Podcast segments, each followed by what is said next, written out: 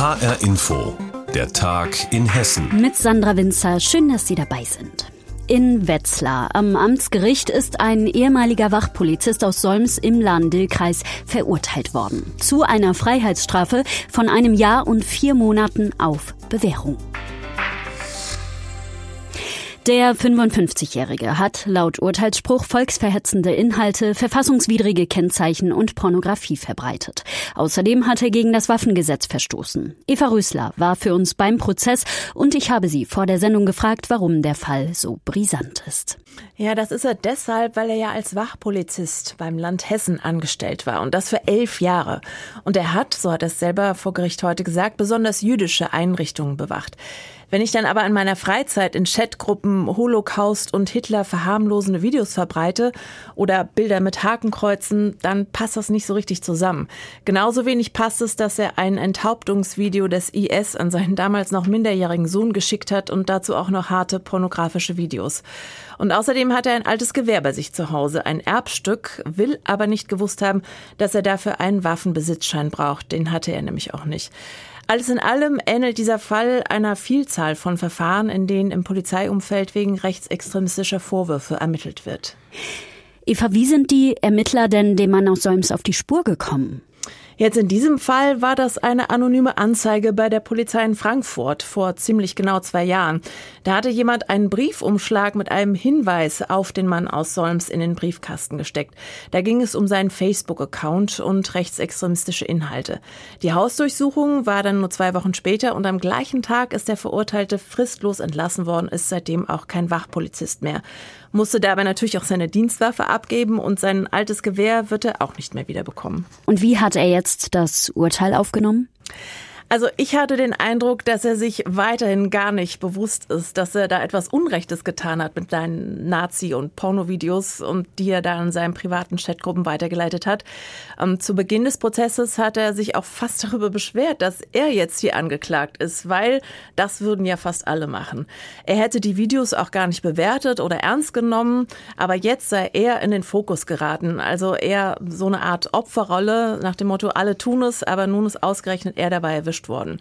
Mm, und meinem Eindruck nach hat der Richter am Ende nach der Urteilsverkündung auch deshalb mehrmals betont, dass die Verbreitung von Hitler-Witzbildern und Videos eine gefährliche Verharmlosung der grausamen NS-Herrschaft bedeutet. Und in knapp eineinhalb Jahren Gefängnis ist der Mann heute auch nur entgangen, weil der Richter der Meinung ist, dass der Verurteilte in Freiheit, aber auf Bewährung, besser über seine Taten nachdenken könne als im Gefängnis. Dabei soll ihm ein Strafgeld in Höhe von 1200 Euro zusätzlich eine Lehre sein. Das Geld wird nämlich der Anne-Frank-Stiftung zugutekommen. Sagt Eva Rösler zum Fall am Amtsgericht Wetzlar. Dort ist ein ehemaliger Wachpolizist zu einer Freiheitsstrafe verurteilt worden. Vielen Dank. Und vom Wachpolizisten kommen wir zur Feuerwehr. Feuerwehrleute müssen ganz schön viel aushalten, jeden Tag, vor allem bei Unfällen und Bränden. Was die Menschen erleben, kann unter anderem für traumatische Erinnerungen sorgen.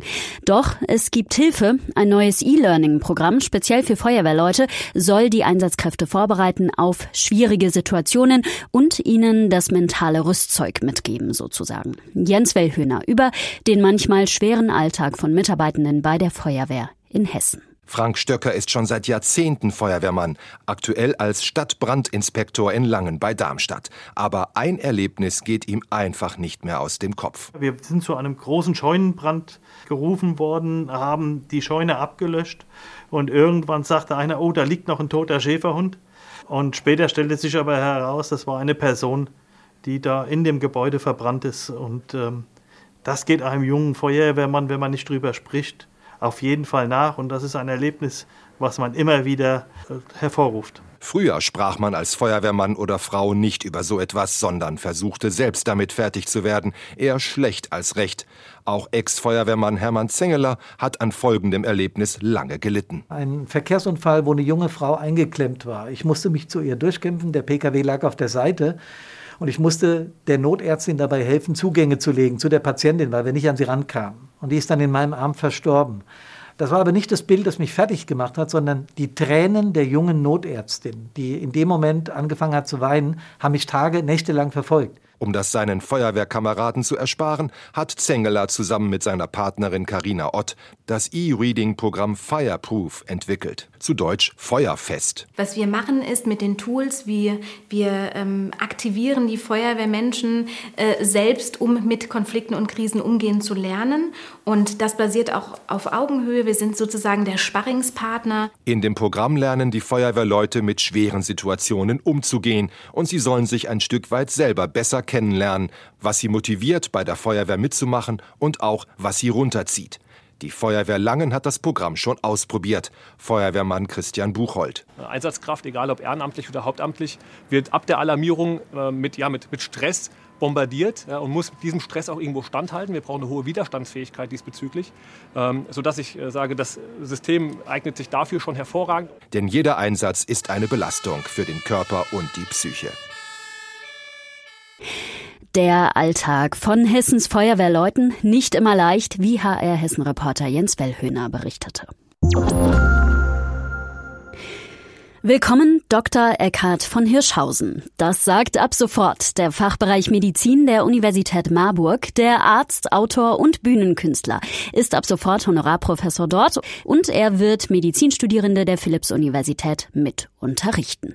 Jetzt hat seine Antrittsvorlesung in Marburg stattgefunden mit dem Titel Warum Worte Medizin sind. Zwischenmenschliche Kommunikation im Zeitalter der Digitalisierung. Und unsere Reporterin Anne-Kathrin Hochstratt hat diese Vorlesung verfolgt. Dunkelblauer Anzug mit weißen Streifen. So erscheint Eckhard von Hirschhausen zu seiner ersten Vorlesung als Honorarprofessor.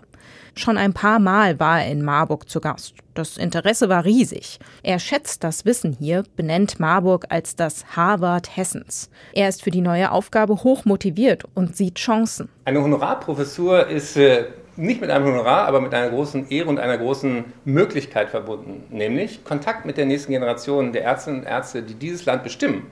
Ich bin Jahrgang 67. Wir haben heute schon 100.000 Pflegefachkräfte zu wenig und wir rutschen auch in einen ernsthaften Ärztemangel hinein. Das heißt, ich mache das auch ein bisschen aus Selbstschutz, weil wenn ich mal alt und gebrechlich sein sollte, möchte ich auch, dass da erstens Pflegefachkräfte noch gerne in diesem System arbeiten und natürlich auch motivierte Ärztinnen und Ärzte, die wissen, wie wichtig das persönliche Wort, die Zuwendung, auch der Humor ist äh, im Arzt-Patientengespräch. Eckhard von Hirschhausen übernimmt diese Tätigkeit ehrenamtlich. Auf ihn gekommen ist die Universität vor allem, weil es schon länger Kontakt gibt.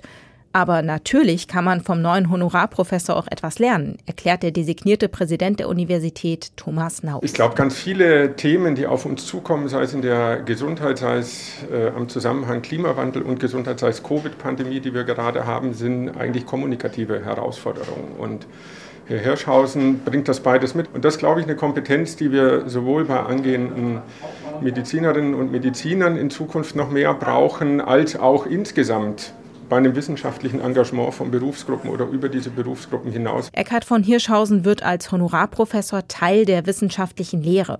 Er kann forschen, wird aber natürlich vor allem Vorlesungen halten, die vorerst freiwillig für die Studierenden sind.